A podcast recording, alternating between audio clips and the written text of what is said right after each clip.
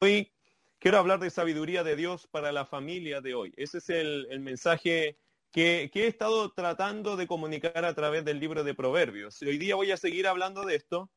Voy a seguir eh, eh, conversando con ustedes acerca de sabiduría de Dios para la familia de hoy. Eh, hemos estado mirando este libro de Proverbios, ¿cierto? hemos estado viendo qué cosas en Proverbios. Bueno, los principios que Dios ofrece para las familias cristianas del día de hoy.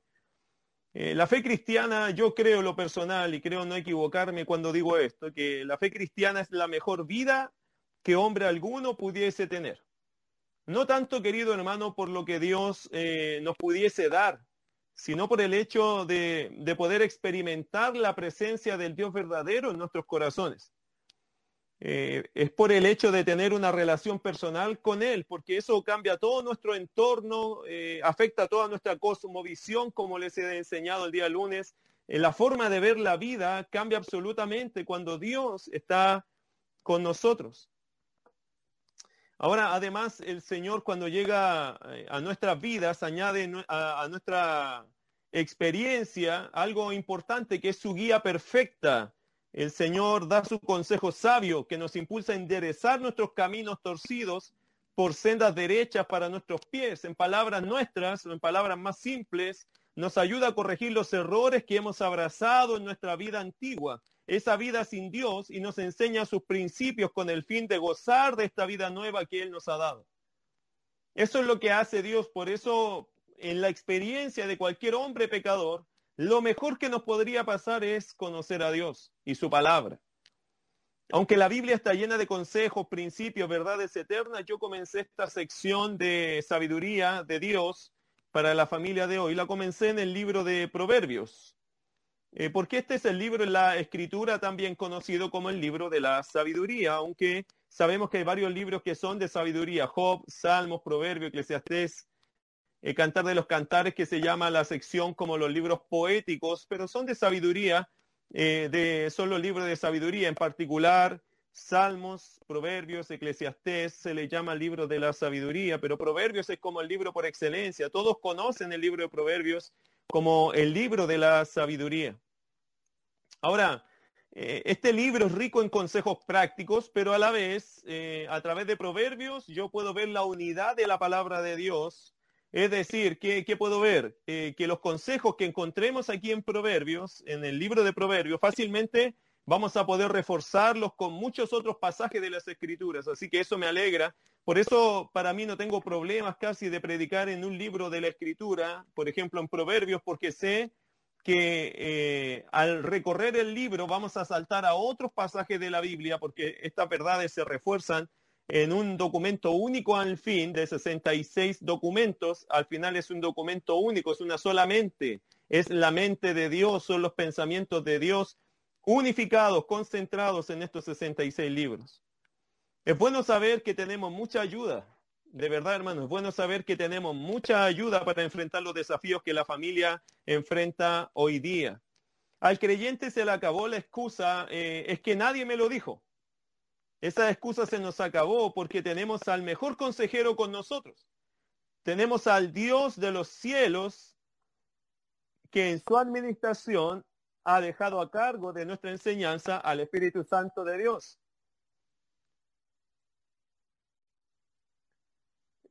quien nos guía a toda la verdad. Por eso nuestra parte aquí es simplemente tener la disciplina y la piedad de buscar todo el consejo de Dios para que el Espíritu Santo tenga la oportunidad de llevarnos al pleno entendimiento de la verdad. Hoy necesitamos mucha ayuda, queridos hermanos, porque ya que existen muchos, muchos, o, existe movimiento y filosofías contra la familia. Y el mismo Satanás busca destruir lo que Dios creó para, para dar estabilidad a la sociedad. Lo primero que Dios creó, si usted lo recuerda, fue la familia. Eh, fue fundado por Dios para desarrollar una sociedad posterior y esta familia la creó en base sólida al matrimonio. Por lo tanto, para que lo entendamos, la lógica divina sería así. Un buen matrimonio es igual a una buena familia, lo que es igual a una buena o una sociedad saludable. Hoy Satanás ha atacado al matrimonio para desestabilizar a la familia y así arruinar a la sociedad. Creo que esto es lo que estamos viendo ya hace mucho rato, mucho tiempo, porque esto ha sido el intento de Satanás y, eh, fue fácil para él darse cuenta dónde tenía que arruinarlo todo. Arruinando el matrimonio, desestabiliza la familia, desestabiliza la, la familia, rompe las, la sociedad, las enferma a las sociedades. Ahora, ¿por qué hemos desviado tanto? ¿Por qué nos hemos desviado tanto de lo que Dios nos entregó desde el principio? Bueno, número uno, siempre es parte de esta respuesta el pecado del hombre. El querer hacer las cosas a nuestra manera fuera del plan de Dios. Eso siempre ha desviado eh, la mirada, ¿cierto?, de lo que Dios nos entregó desde el principio. ¿Qué lo hace arruinarse? Bueno, el pecado siempre es parte de la respuesta. Número dos, ignorar la palabra de Dios y escuchar nuestros propios consejos, nuestra filosofía de vida, que muchas veces está en contra de la palabra de Dios. Se le llama a eso el camino del hombre. Se le llama el camino del hombre porque no es el camino de Dios, sino es la forma que el hombre tiene de enfrentar las cosas que son a través de su filosofía. Y otra cosa, otra razón de por qué nos hemos desviado tanto, de por qué eh, nos hemos desviado tanto de lo que Dios nos entregó al principio es por la ignorancia que tenemos acerca del consejo de Dios o de todo el consejo de Dios. ¿Qué dice el Salmo 109, 105? La escritura dice, lámpara es a mis pies tu palabra y lumbrera a mi camino. El hombre en su arrogancia se atreve a caminar por este camino que es un camino de tinieblas el hombre en su arrogancia se atreve a caminar eh, sin la lámpara. Por lo tanto, el efecto normal, natural que le pasa a un hombre que va por un campo lleno de oscuridad, pleno en oscuridad, sin una lámpara, el efecto más propio que le puede suceder es caerse, tropezar, morir. Eh, por lo tanto, queridos hermanos, por la ignorancia que muchas veces se tiene del consejo de Dios, el hombre vive este o transita por este mundo en tinieblas, sin lámpara, sin luz. Por lo tanto, no tiene muchas opciones, no tiene muchas oportunidades de no arruinar su vida tratando de caminar por este mundo. Ahora, en este punto, eh, no solo el pecado del hombre que no conoce a Dios. Eh, el registro bíblico habla, habla que este pecado está también en el seno del pueblo de Dios, de la iglesia y en su momento el pueblo de Israel. Siempre han existido temas mal comprendidos de la Biblia por parte del pueblo de Dios y por ende esto ha derivado a malas prácticas. Siempre ha sido igual. Yo no podría decirle a un incrédulo, oye, tú no conoces la palabra, porque es incrédulo, no conoce obviamente a Dios, no conoce la palabra, no le interesa porque está muerto en sus delitos y pecados, espiritualmente no tiene nada que le pueda decir a él que tiene que leer la escritura. Pero por eso este, este pecado es más del pueblo de Dios, siempre de la iglesia o de Israel en su momento. Un ejemplo actual de eso, un ejemplo muy actual, el coronavirus versus, versus el congregarse. ¿Ha pensado un poco en eso? Bueno, esta semana se abrió todo un debate, una polémica, una problemática, y salimos al baile todos los cristianos o los evangélicos. Hay algunos que hoy se están congregando para demostrar su fe en medio de esta peste y están citando, por ejemplo, por decir un ejemplo, el Salmo 91 diciendo, no temerás de terror nocturno, ni, ni, saeta que vuele de día, ni pestilencia que ande en oscuridad, ni mortandad que en medio del día destruya, etcétera, etcétera. Y están usando estos versículos para ir y congregarse. Y yo en lo particular no tengo ningún problema con creer en la mano protectora de Dios. Pero he aquí que una X cantidad de pastores y hermanos tomando este salmo u otras partes de la escritura, eh, se fueron a congregar y ahora están contagiados y contagiando a otros. Y algunos de ellos muy complicados en su salud. Y ahora se hace la sociedad una pregunta. ¿Qué pasó? ¿Dios falló? ¿Fueron creyentes de poca fe? Y esta es la gran cuestión, cuestión siempre en la fe. Esto es siempre lo que nos va a ir pasando, lo que siempre pasa en una sociedad que tiene un grupo de personas que dicen que eso es la fe. Eh, y ahí se enfrentan con un montón de problemáticas. Este es un ejemplo actual, pero hay tantas cosas que pasan cuando no había coronavirus. Siempre hay gente que sigue a gente porque le sigue tratando de imitar ese tipo de fe. Ahora, creo que el punto está en entender qué es fe. Y muchas personas no entienden qué es fe. ¿Qué es la fe, hermano? Y fe es creer firmemente. Y quiero que usted lo recuerde, creer es firmemente, fe es creer firmemente en lo que Dios nos ha enseñado a través de su palabra. ¿Qué nos ha enseñado Dios para enfrentar esta situación? ¿Cuáles son los principios que yo debo en este minuto recoger de la palabra de Dios para que mi fe de verdad sea una fe activa, participativa, viva?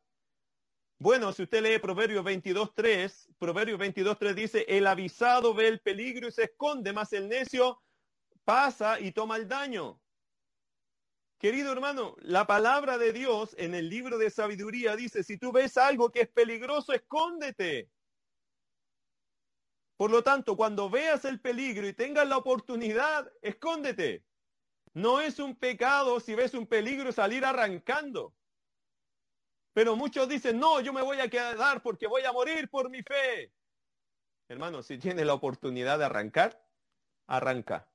¿No fue eso lo que pasó en el libro de los Hechos cuando los creyentes siendo perseguidos, los que pudieron arrancar, arrancar?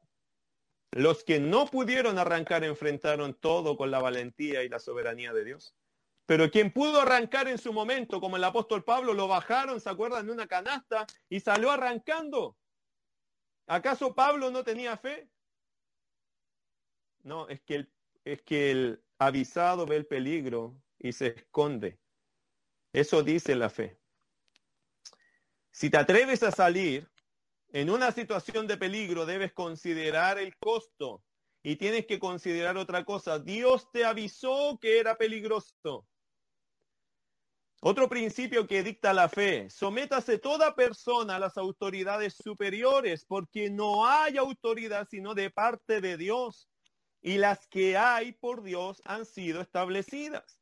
Como cristianos, hermanos, también la fe nos enseña que estamos sujetos a las autoridades y necesitamos dentro del parámetro bíblico, dentro de lo que es la escritura, obedecer, sobre todo cuando es un tema que a todos afecta mientras no atente a algo que vaya contra de Dios, estaremos bien en obedecer. La palabra no nos dice que no tenemos que obedecer.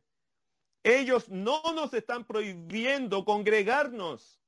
El gobierno está en este minuto pidiendo que no lo hagamos, eh, que no nos congreguemos, no por temas de fe, sino por temas de salubridad. Es un tema totalmente distinto. Bueno, ahí tiene otro principio. Nuestra fe dice dos cosas. El, el, el sabio, el avisado, el peligro y se esconde y debemos someternos a las autoridades superiores porque son puestas por Dios. Querido hermano, ¿para qué desafiar a la autoridad cuando Dios nos está diciendo sométete? En este punto tendríamos que mostrar sometimiento, obediencia, cooperación con el gobierno, sabiendo que están en el buen espíritu de cuidar a los ciudadanos. Número tres, y un punto muy interesante para mí, está en Mateo capítulo 4, versos 5 al 7. Quiero leerles ese, ese pasaje porque me parece tan interesante. Quizás es bueno meditar en ello. Tercer principio, según lo que enseña la fe, no tentarás al Señor tu Dios. Interesante, déjeme leerle rápidamente eso. Dice Mateo 4, verso 5 al 7, en la tentación de Jesucristo, ¿cierto? Cuando el Satanás lo estaba tentando, dice así, entonces el diablo le llevó a la santa ciudad y le puso sobre el pináculo del templo y le dijo, si eres hijo de Dios, échate abajo, porque escrito está, a sus ángeles mandará acerca de ti y en sus manos te sostendrán para que no tropieces con tu pie en piedra. Jesús le dijo, escrito está también, no tentarás al Señor tu Dios. Este, este pasaje me parece muy interesante, muy interesante, porque este argumento es el que el diablo, eh, eh, en esta historia, hermano, en este contexto, el diablo está citando el Salmo 91. El mismo salmo que muchos están citando hoy día diciendo Dios nos va a proteger y vamos a ir adelante, entonces tenemos que reunirnos, tenemos que congregarnos. Y el Señor, ¿qué le dice a Satanás cuando le cita el Salmo 91? Se lo cita para decirle lo siguiente, bueno, ¿no eres el Hijo de Dios? tírate, échate abajo, los ángeles van a venir, tienen que venir. Bueno, sí, es verdad, Él es el Hijo de Dios, y es verdad que los ángeles están para servirlo, y es verdad que Dios tiene poder para enviar a esos ángeles para que el Hijo de Dios ni siquiera tropiece con su piel en la piedra, en una piedra. Pero mira la respuesta del Señor Jesús. No tentarás al Señor tu Dios. Qué interesante la respuesta. Aunque sabe el Señor que Dios le iba a proteger y guardar su vida, esto no le dio la libertad para andar exponiéndose sin sentido. Y esto es lo que los creyentes en nuestra fe tenemos que entender. ¿Por qué Dios tendría que comprometerse a guardarnos en una negligencia? ¿O por qué Dios tendría que comprometerse en algo que es una aventura personal que quiero vivir? Dios se compromete con nosotros sin duda cuando sabe y se da cuenta que sus hijos no tienen opción. Hay algunos que hemos tenido la oportunidad de quedarnos en casa, hacer nuestro trabajo de casa y otros no lo han tenido. Bueno, es muy seguro, hermano, que el Señor, aquellos que no tienen opciones, y Dios lo sabe, sin duda a ellos Dios los puede proteger y los puede cuidar, los va a ayudar. Pero aquellos que se quieren exponer más allá de la cuenta, uno creo, yo creo que ellos no están entendiendo algo. ¿Qué es fe? Porque la fe la tenemos que usar en base a la palabra de Dios. El punto al final es este, hermanos.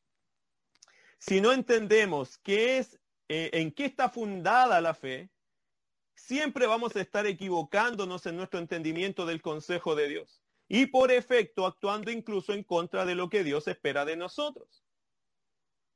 ¿Esto siempre es fácil? ¿Siempre es fácil saber lo que Dios quiere de mí? No.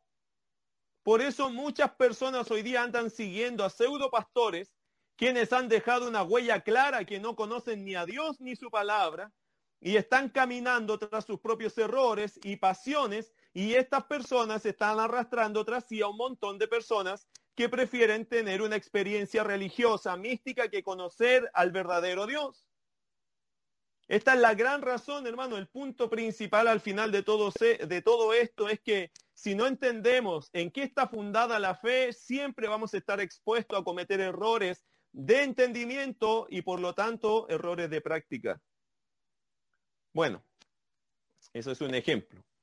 Hablando de la verdad, hablando de la palabra de Dios, eh, hoy me gustaría traer la verdad de Dios a nuestras mentes y corazones. Y pensando en la familia, y para mí siempre es importante que abramos la escritura y podamos mirar lo que la Biblia enseña, y sobre todo cuando estamos en un tiempo de día miércoles, siempre hablando de la familia, siempre quiero llegar allí al tema familiar. Porque querido hermano, si es verdad, podemos criticar por otro lado también mucho a la gente que no entiende qué es la fe, que no conoce la palabra, pero cuánto más culpables somos nosotros, que conociendo la palabra tenemos falencias en nuestra práctica. Por eso hoy día me gustaría hablar de pecados que quitan la paz y la bendición en una familia. Eso me gustaría hablar con ustedes hoy. Pecados que quitan la paz y la bendición en una familia. Y voy a usar la palabra familia como esqueleto, ¿cierto? Como un acróstico, eh, para desarrollar este mensaje y mencionar algunos pecados que tienen la capacidad de robarnos la paz e incluso tienen la capacidad de robarnos aquellas bendiciones que Dios quiere darnos en el libro de Proverbios. Y por eso, hermanos, vamos a Proverbio, agarre un lápiz, agarre un cuaderno, agarre un destacador y vamos a trabajar. ¿Qué le parece? Vamos a subrayar algunos versículos. Y con la palabra, con la palabra familia desarrollé seis pecados o pude identificar eh, siete, en realidad, siete pecados eh, que tienen la capacidad de robarnos la paz y tienen la capacidad de robarnos aquellas bendiciones que Dios nos quiere dar. Número uno, con la letra F, falta de corrección. Le voy a mencionar cuáles son los siete que vamos a conversar. Obviamente hoy día no vamos a conversar los siete, pero hoy día vamos a comenzar con este estudio de sabiduría de Dios para la familia de hoy. Los siete pecados que encontré en la palabra familia que están en los proverbios son falta de corrección, ausencia de afectos, mala administración, insensatez, o en este caso, sí, insensatez, la mentira, inconsecuencia y agresividad o agresión. Vamos a recorrer los proverbios y vamos a encontrar estos siete pecados, hermano, que tienen esa capacidad de quitarnos la paz como familia, como individuo y como familia, y también de robarnos aquellas bendiciones que Dios nos quisiera dar, pero a veces por nuestro pecado Dios detiene su mano. Por cierto, yo quisiera que Dios te bendiga. Eh, por, por cierto, yo anhelo que en tu vida tú puedas experimentar cómo Dios está haciendo una, de tu vida un, un, foco de bendición, una fuente de bendición. Pero para eso Dios tiene que limpiar la tierra, Dios tiene que preparar el camino, Dios tiene que sembrar en paz y esto va a dar una cosecha hermosa. Pero para eso, querido hermano, primero hay que picar esta tierra y sacar aquellas cosas que, por cierto, están mal. Si estás en alguna de estas faltas, nuestra vida no está bien. Y eso Dios espera que nos arrepintamos, cambiemos para poder traer a nuestra vida el, el, buen fruto que es su bendición y su paz. Bueno, el primero que aparece en nuestra lista es la falta de corrección. Cuando hablamos de falta de corrección, eh, estamos hablando de ausencia de disciplina en el hogar. Eh, estamos hablando del castigo bíblico. Vamos al fundamento bíblico. Vamos a buscar varios proverbios, por lo menos tres citas, ¿ya? Proverbios capítulo 13, versículo 24. Escuche lo que dice. Proverbios 13:24 dice, el que detiene el castigo a su hijo aborrece, más el que lo ama desde temprano lo corrige. Proverbios capítulo 23, versículo 13 al 14, escucha lo que dice, no rehuses corregir al muchacho, porque si lo castigas con vara, no morirá. Lo castigarás con vara y librarás su alma del Seol.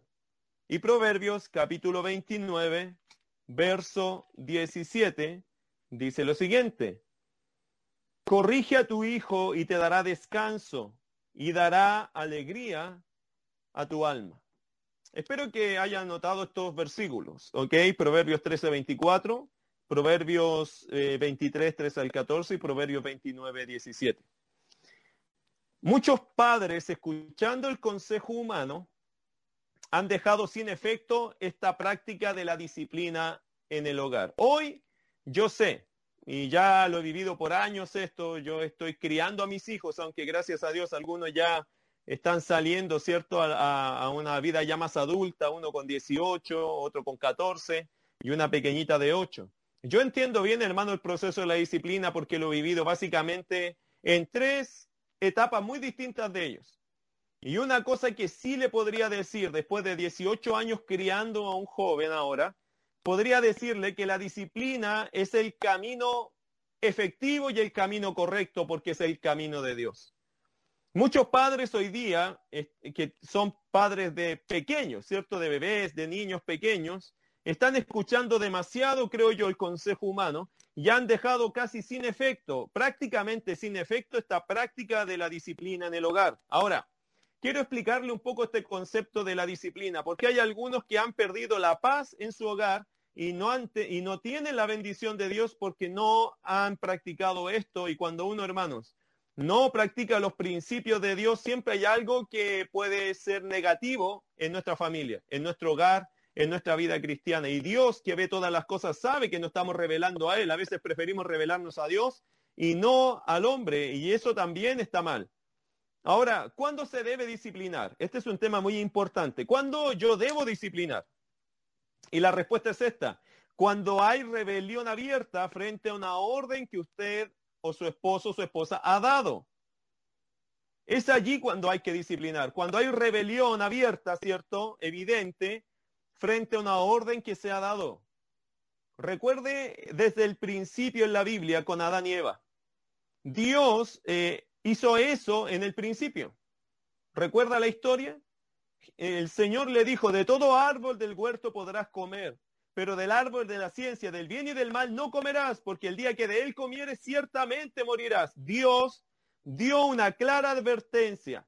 Y quiero explicar esto. Dios, querido hermano, no fue restrictivo, tampoco fue un dictador. Dios dio mucho al hombre para comer. Algunos dicen que esta tentación fue muy difícil porque Dios le puso al hombre sin comer, pero no olvide algo. Dios le dio al hombre todos los árboles para comer. El hombre no estaba muriendo de hambre. El hombre no fue a comer ese árbol por hambre. Fue comer de ese árbol por ambición.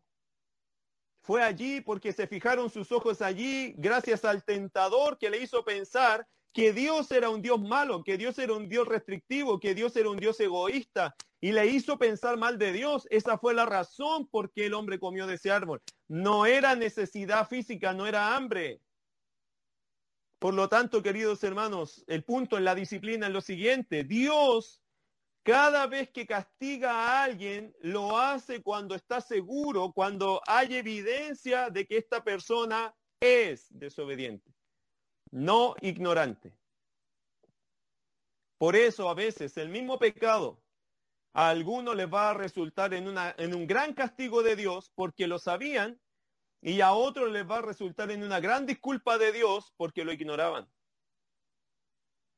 La disciplina, ¿cuándo se aplica? Cuando tú sabes que ha habido, que existe una abierta rebelión a una orden.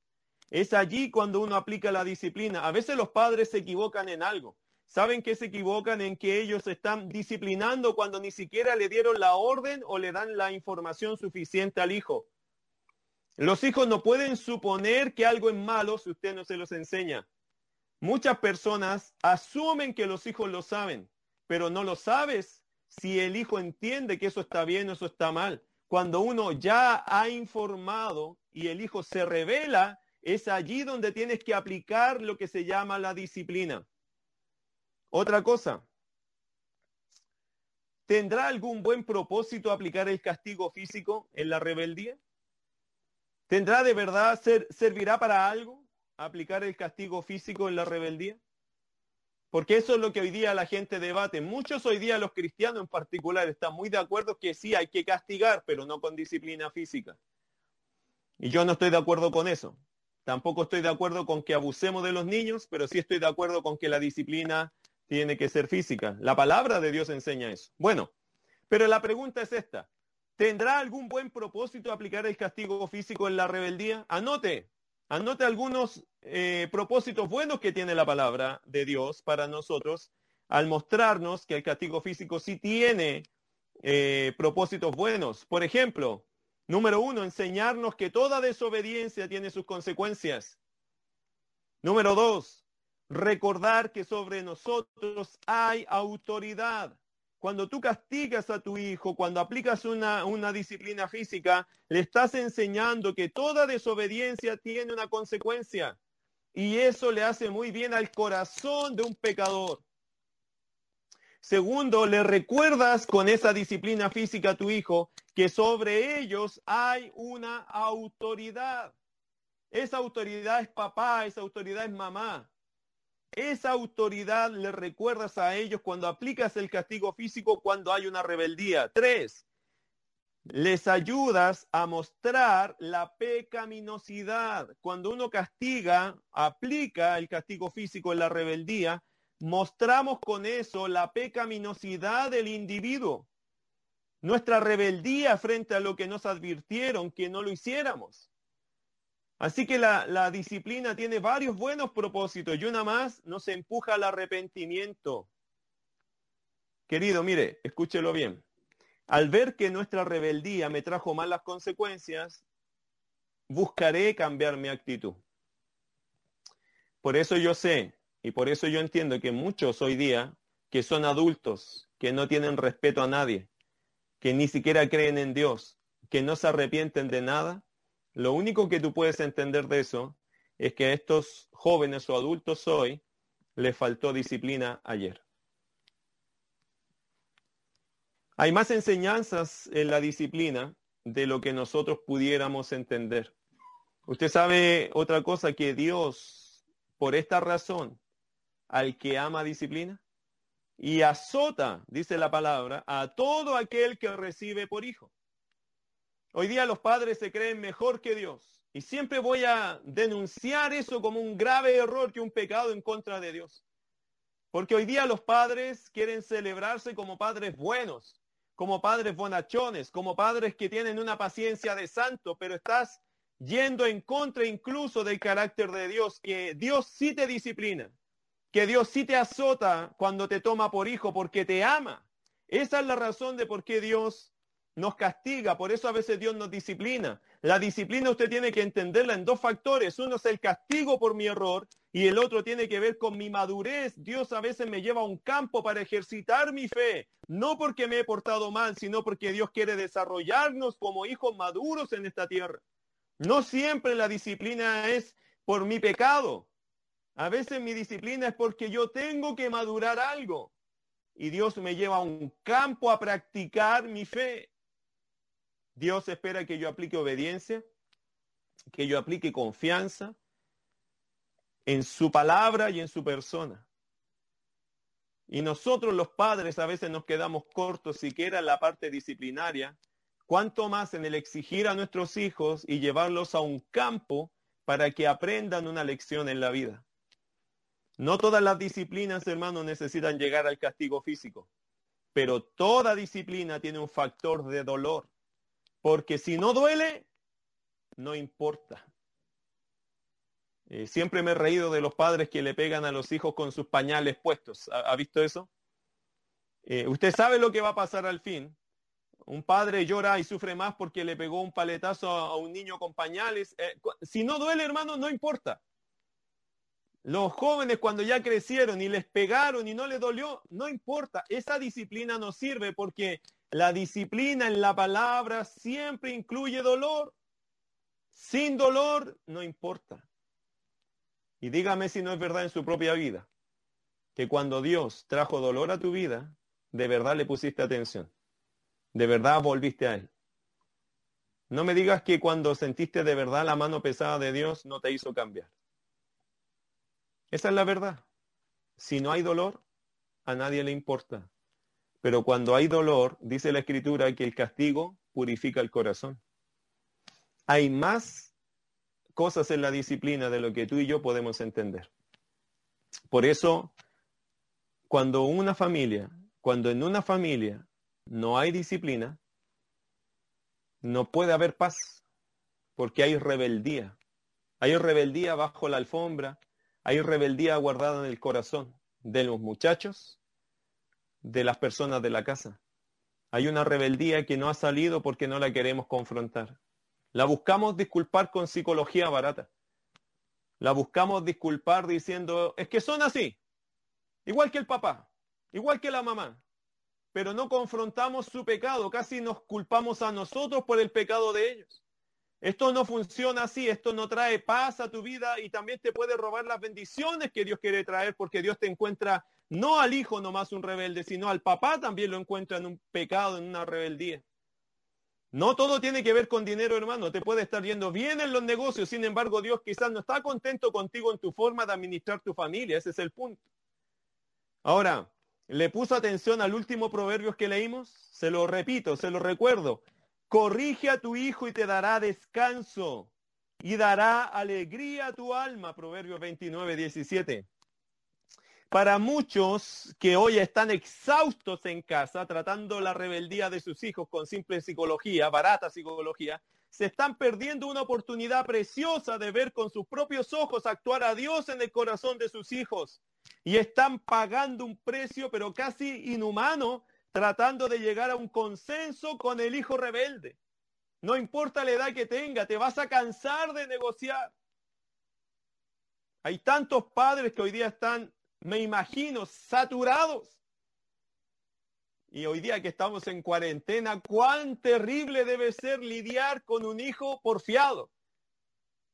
El error de los padres siempre es la constante y tonta amenaza, te voy a pegar, te voy a pegar, te voy a pegar. Y eso lo hace todo el día, cada rato, eso cansaría hasta la persona más paciente de la tierra, aburriría, hasta esa persona más paciente se pararía a decirte, ¿le vas a pegar o no le vas a pegar?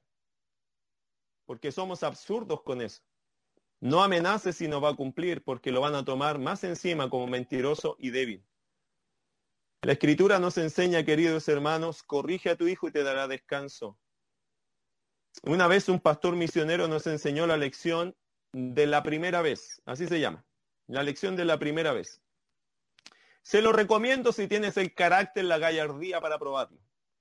¿Cuál es la lección de la primera vez? Usted solo tiene que hablar o dar la orden una vez. Y si tu hijo no obedece, castígalo. Te vas a dar cuenta de algo. Si lo aplicas de verdad, si eres firme en ese consejo, te vas a dar cuenta que en poco tiempo, en pocos años, vas a descansar muchísimo. Porque tus hijos se van a acostumbrar a qué? A que tú les hables una sola vez. Quiero que usted se estudie en la casa. ¿Cuántas veces tienes que mandar a tus hijos? Y hazte otra pregunta. ¿Por qué te soportas ser así? ¿Por qué no aplicas, por qué no les enseñas algo que se llama obedecer? Eso te va a ayudar muchísimo. ¿Cuántas veces nos habla Dios a nosotros antes de castigarnos? ¿O cuántas veces debería hablarnos Dios para castigarnos? Tenga cuidado, hermano, analice las cosas con la escritura. Dios habló una vez y luego de eso tiene todo el derecho de castigarnos. Y eso es severo, pero eso es lo que la Biblia nos muestra del carácter de Dios. Bueno, eh, esto es, hermano, con respecto a la disciplina. Lo primero que está allí eh, en nuestros principios para la familia es la falta de corrección.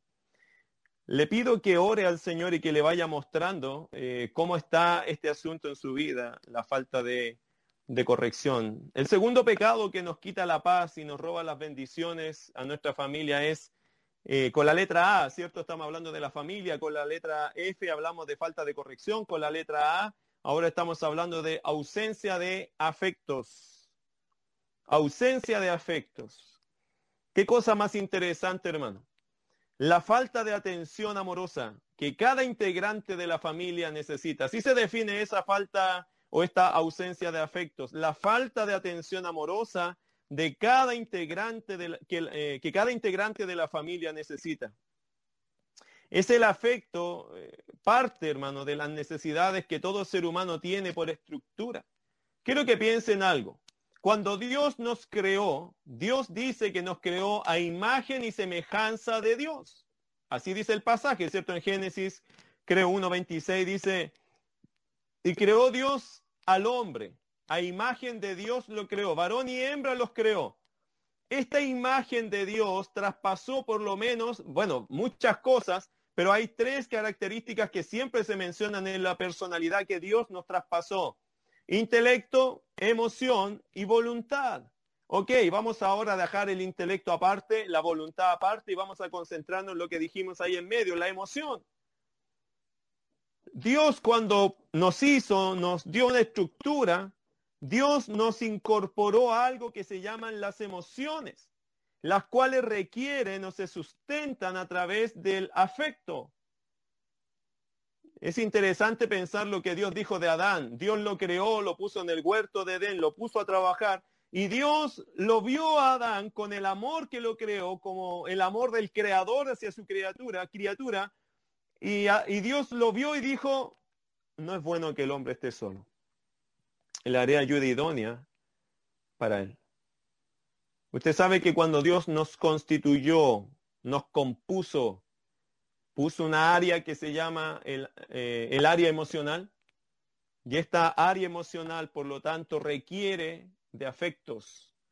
Esa área no puede estar clausurada, no puede estar cerrada, no puede estar eh, eh, olvidada. Algunos la han olvidado, algunos la han clausurado porque de verdad la vida le fue muy mal esperando afecto de la gente. Hay algunos que han tenido terribles experiencias por tener la puerta abierta en la parte afectiva.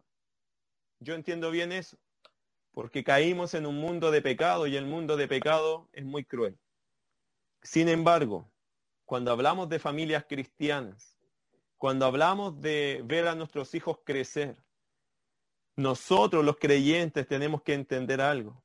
Los afectos son importantes entregarlos es parte de las características del ser humano y sobre todo si somos cristianos tenemos el amor de Dios para entregar.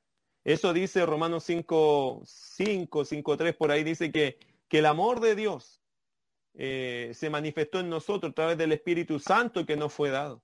Por lo tanto, querido hermano, el amor de Dios está en nosotros, sobre todo, por eso le hablo como creyente. Si usted no es creyente, hay un Dios que te ama profundamente y nunca te quiere causar un daño, sino ayudarte. Él valora tanto tu vida que envió a su Hijo Jesús a morir en la cruz por ti. No podrías cuestionar, no tendrías derecho a cuestionar el amor de Dios, puesto que dio lo mejor que tenía para demostrarte que te ama profundamente y que sería capaz de morir por ti, porque envió a su, su propio Hijo a morir en la cruz. Ahora, volviendo a este punto de la ausencia de afectos, eh, es tan importante, hermanos, tan desequilibrante en la vida no tener afectos, no contar con afectos. Dicen que quien no ha recibido de la niñez el afecto, siempre siente que algo le falta. Eh, la buena noticia es que en Jesús, aquellos que le faltó afecto en su niñez, van a ser sanados en su corazón, en su alma. Pero el punto hoy día para nosotros es esto. El punto es aprender que hay un pecado allí que se llama la ausencia de afectos, porque a veces somos demasiados, somos demasiado egoístas para dar ese afecto. A veces pensamos que no es importante. Ahora, quiero mostrarles el fundamento bíblico de los afectos para que usted vea que el mismo Salomón habló de los afectos y habló de forma personal, cómo a él los afectos le hicieron tan bien, cómo a él los afectos le brindaron seguridad, le brindaron paz, le brindaron eh, estabilidad. Escucha lo que dice Proverbios capítulo 4, versos 3 y 4. Tienes que leer entre líneas estos versículos y capta lo que dice allí hablando de, los afectos que recibió Salomón. Porque yo también, Proverbios 4, 3 al 4, porque yo también fui hijo de mi padre, delicado y único delante de mi madre. Y él me enseñaba y me decía, retenga tu corazón mis razones, guarda mis mandamientos y vivirás. ¿Lo notaste? ¿Notaste allí cómo Salomón desde pequeño, desde la cuna, fue especial para sus padres? Afecto, él no sufrió, él no tuvo ausencia de afecto. De hecho, él reconoce que así como sus hijos eran especiales, él también había sido especial para su papá y para su mamá, versículo 3. Muchos de nuestros muchachos hoy tienen una inestabilidad emocional terrible. Yo soy un convencido de algo que una vez escuché a Adrián Roger decir. Adrián Roger decía una vez que cuando una niña crece sin el amor de su padre, siempre apenas pueda va a querer llenar esa parte que le faltó con cualquier hombre que se le cruce en el camino. Y es una triste realidad que a veces padres que son de poco afecto con sus hijas, después sus hijas andan buscando ese afecto en quien no corresponde. Pero ellas necesitaron esto desde la base y nunca lo recibieron. Ahora, en la edad que tienen, han crecido, se han desarrollado, ahora están buscando llenar esa necesidad con cualquier persona que a ellas les parezca que les puede ayudar. Por eso nuestra sociedad hoy día, hermanos, está tan perdida, porque son inestables en lo emocional. A veces nuestros muchachos, los hombres, no sienten valor a sí mismos, no sienten que valen nada.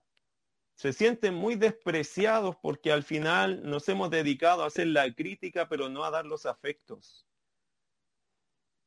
Gracias a Dios por Jesús.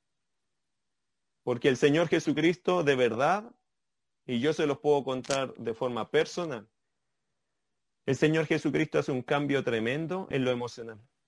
Eh, es ahí cuando yo entiendo que el Señor sana el corazón.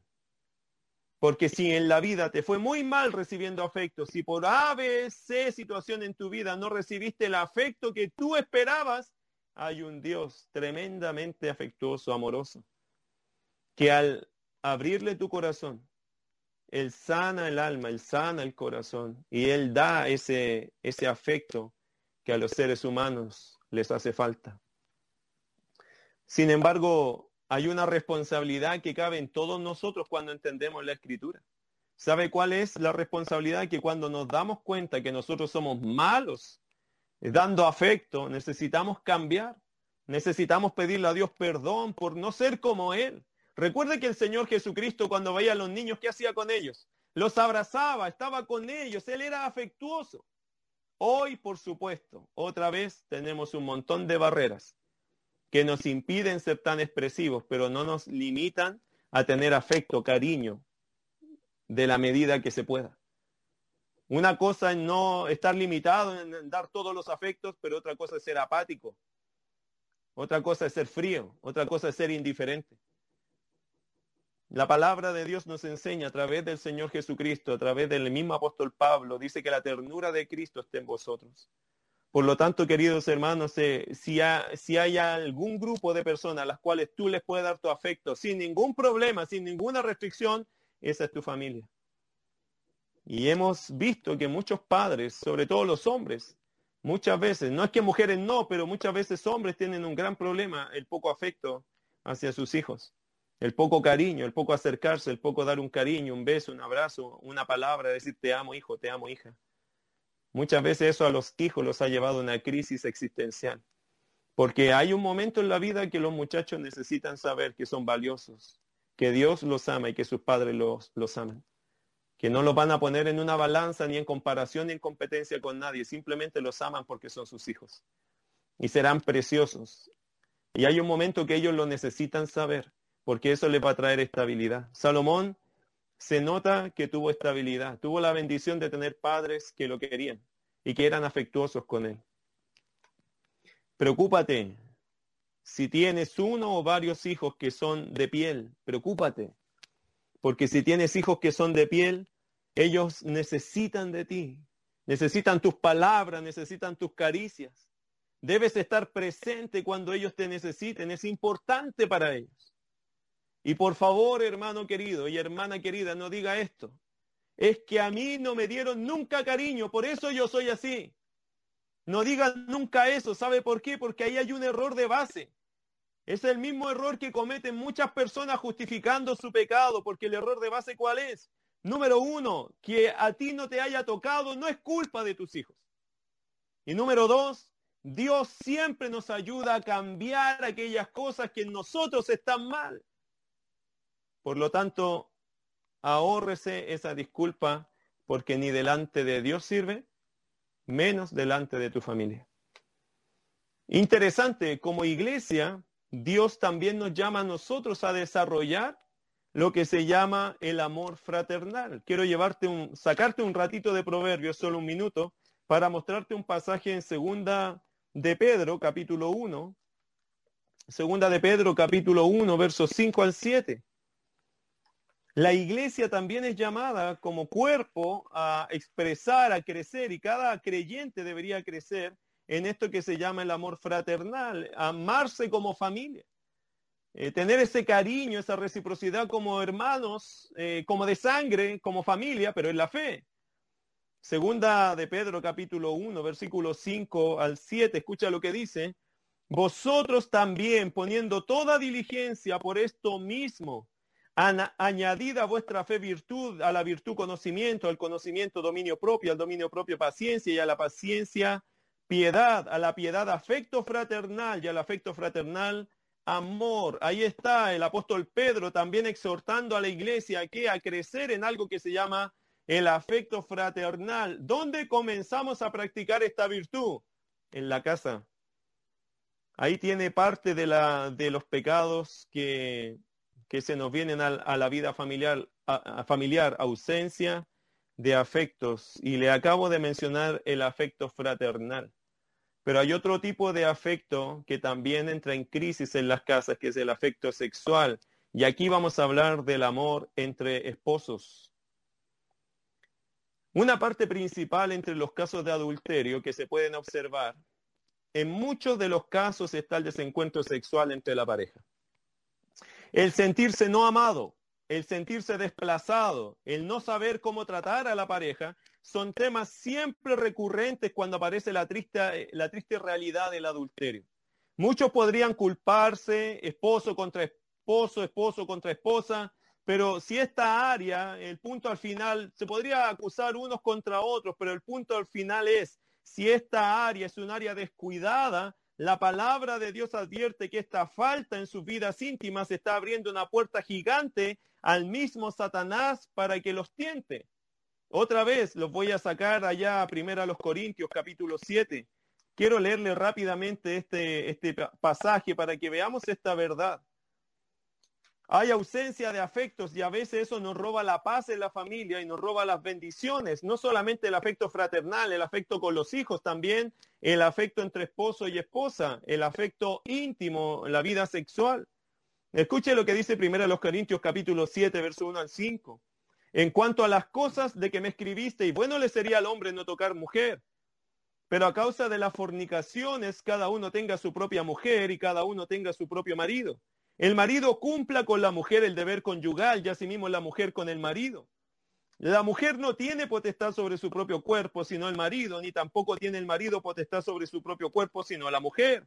No os neguéis el uno al otro, a no ser por algún tiempo de mutuo consentimiento para ocuparos sosegadamente en la oración y volver a juntaros en uno para que no os tiente Satanás a causa de vuestra incontinencia. ¿Notó lo que dice ese último pasaje? Que si uno descuida esta área, siempre el diablo está atento para atacar a hombre o a mujer.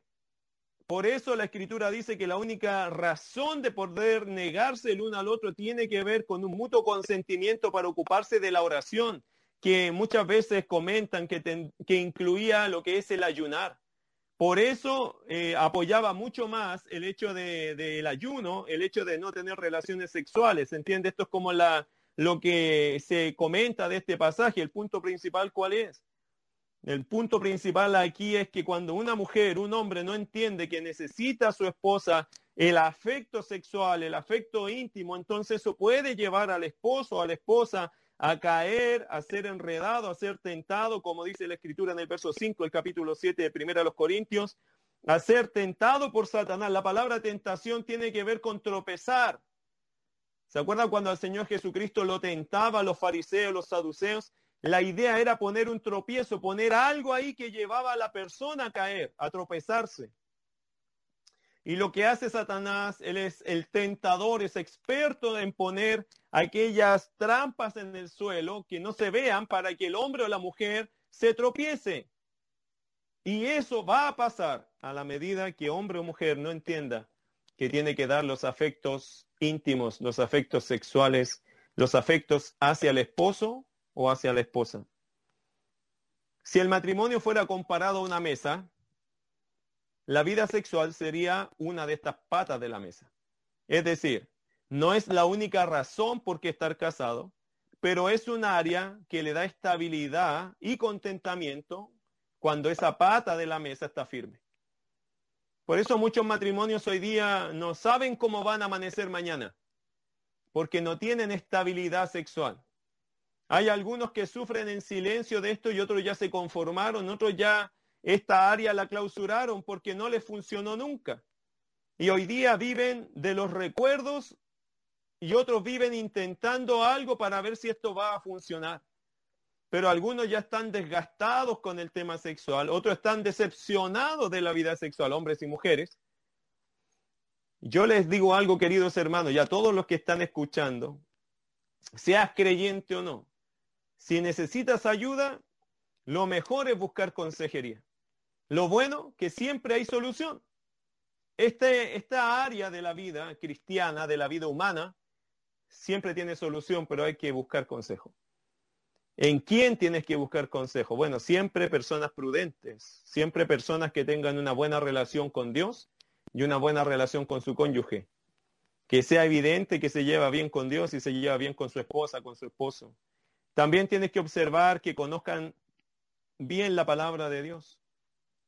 Y probablemente si estas cosas están bien, allí tienes un creyente que quizá te puede ayudar. Pero no deje pasar el tiempo. Una cosa que sí le puedo aconsejar, no deje pasar el tiempo. Porque el tiempo en este minuto, cuando las cosas están mal en esta área, el tiempo es un tremendo enemigo cuando de problemas sexuales se trata. Bueno, queridos hermanos, hemos tocado dos temas importantísimos, hablando de la familia, los pecados de la familia eh, o pecados en la familia que nos pueden robar la paz y que nos roban la bendición. Eh, la falta de corrección y la ausencia de afectos. ¿Cómo esto toca tu corazón? Yo no lo sé, pero vamos a orar a Dios para que nos ayude en aquellas cosas que te mostró en esta noche. Oramos. Amado Dios, te doy muchas gracias. Tú nos das tiempo para conversar estos temas. Cada uno en la intimidad ahora de su corazón tiene que responder delante de ti. Todos nosotros, Señor, estamos a cara descubierta delante de ti. Estamos cara a cara contigo y tu palabra. Hemos hablado, Señor, tanto de la obediencia. Hoy día empezamos hablando de esto, Señor, de la importancia de obedecer, de observar tu palabra. ¿Cuánta gente, Señor, se equivoca porque no entiende cómo funciona la fe? Y la fe básicamente, Señor, es creer. Es creer férreamente, apasionadamente, conscientemente en tu palabra. Hoy, Señor, tu pueblo, tu iglesia ha sido desafiada con tu palabra. Hemos visto, Señor, un par de pecados que le roban la paz a la familia y también la bendición. La falta de disciplina, Señor.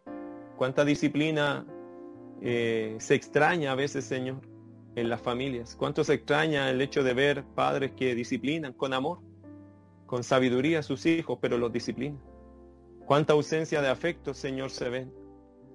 Quizás, Señor, estas cosas no las podemos, no están escritas en, en, en lo físico, pero es evidente que las personas acusan estos problemas. Por eso ayúdanos, Señor, a recapacitar, a encontrar también, Señor, a buscar en esto un arrepentimiento genuino. A no equivocarnos, Señor, porque está muy clara tu palabra en las cosas que nos equivocamos y que deberíamos cambiar. Te pido, Dios, que si hay algunos que están escuchando esta transmisión y no te conocen, que hoy puedan rendirse a Cristo y puedan entregarle sus vidas a Él. Yo quiero animarte ahora a ti a conocer a Jesucristo. Les hablé de los afectos y les quiero decir algo. El Señor Jesucristo, así como Dios, eh, el Padre, nos ama. Nos ama de tal forma que su vida la entregó por nosotros. Él no quisiera que nosotros anduviéramos por este mundo solos. El Señor dijo, echa sobre mí tu carga, yo te haré descansar. El, el Señor Jesús dijo, el que viene a mí, yo no le echo fuera. El Señor dice, mis ovejas oyen mi voz, yo las conozco y ellas me siguen, y yo les doy vida eterna y no perecerán jamás. Es decir, el Señor te invita a estar con Él. El Señor te invita a caminar con Él. El Señor te llama a reconocerlo a Él. Para que en ese reconocimiento y en ese arrepentimiento Él te pueda dar perdón de pecados y vida eterna. ¿Por qué no oras conmigo si tú sientes en tu corazón la necesidad de Jesús? Te invito a orar conmigo de esta forma. Cierra tus ojos y ahí en tu lugar dile, Señor Jesús, yo te entrego mi corazón. Yo te entrego mi alma, yo te entrego mi vida. Te pido perdón por todos mis pecados. Y hoy, Señor, abro mi corazón a ti. Pongo mi vida a tus pies. Te reconozco, Señor Jesús, como mi Salvador, mi único Señor. Hoy te ruego que me salves, que me perdones de mis pecados, que me des vida eterna. Quiero seguirte a ti, quiero amarte a ti y quiero un día cuando yo salga de este mundo ir contigo. Cambia mi vida, perdona mis pecados y dame una vida nueva. Te lo ruego, Señor. Si oraste de esta forma, te felicito, te felicito y te bendigo y te, y te animo a que sigas conociendo del Señor. Y si tú eres creyente, también te animo, hermano, te llamo a lo que es el arrepentimiento, analizar esta palabra y puedas compararla con tu propia vida y te hagas la pregunta, ¿yo de verdad estoy viviendo mi fe? Y si la estás viviendo, gloria a Dios, Dios va a traer a tu vida paz. Debe haber paz y debe haber del Señor bendición. Pero si no hay paz y tú no ves la bendición, quizás es tiempo de hacerse las preguntas en qué estoy fallando, dónde está mi parte en la cual yo me puedo estar equivocando. Puede ser que aquí tienes que hacerte la pregunta, ¿lo que estoy viviendo hoy es consecuencia de mi pecado o es un trato especial de Dios para desarrollar mi piedad? Porque yo no lo sé, yo no te puedo juzgar. Puede ser que lo que hoy estás pasando, que es muy malo, pueden ser dos cosas, o un trato especial de Dios contigo porque está desarrollando tu fe, o consecuencias de pecados que Dios te está diciendo reacciona, hijo, porque si no te va a seguir yendo mal. Es aquí donde los creyentes tienen que pensar y ponerse de rodillas a decirle, Señor, muéstrame. Si esto es mi pecado, me arrepiento y voy a cambiar. Si esto es parte del trato de tu vida con mi vida, parte del trato soberano tuyo conmigo, yo lo acepto y voy a rendirme más a ti. Pero este es el tiempo donde los creyentes tenemos que analizar por qué estamos, cómo estamos y por qué estamos donde estamos. Querido Dios, gracias. Enséñanos, muéstranos, ayúdanos, porque necesitamos mucho de ti, Dios. No podríamos estar claros en este minuto si el Espíritu Santo no nos revela dónde está nuestra condición y cómo está. Bendiga a su iglesia, cuida a sus hijos, enséñanos a pensar en ti, a meditar y a escuchar tu voz. Gracias Señor por lo que estás haciendo y lo que vas a hacer. En el nombre de Jesús. Amén.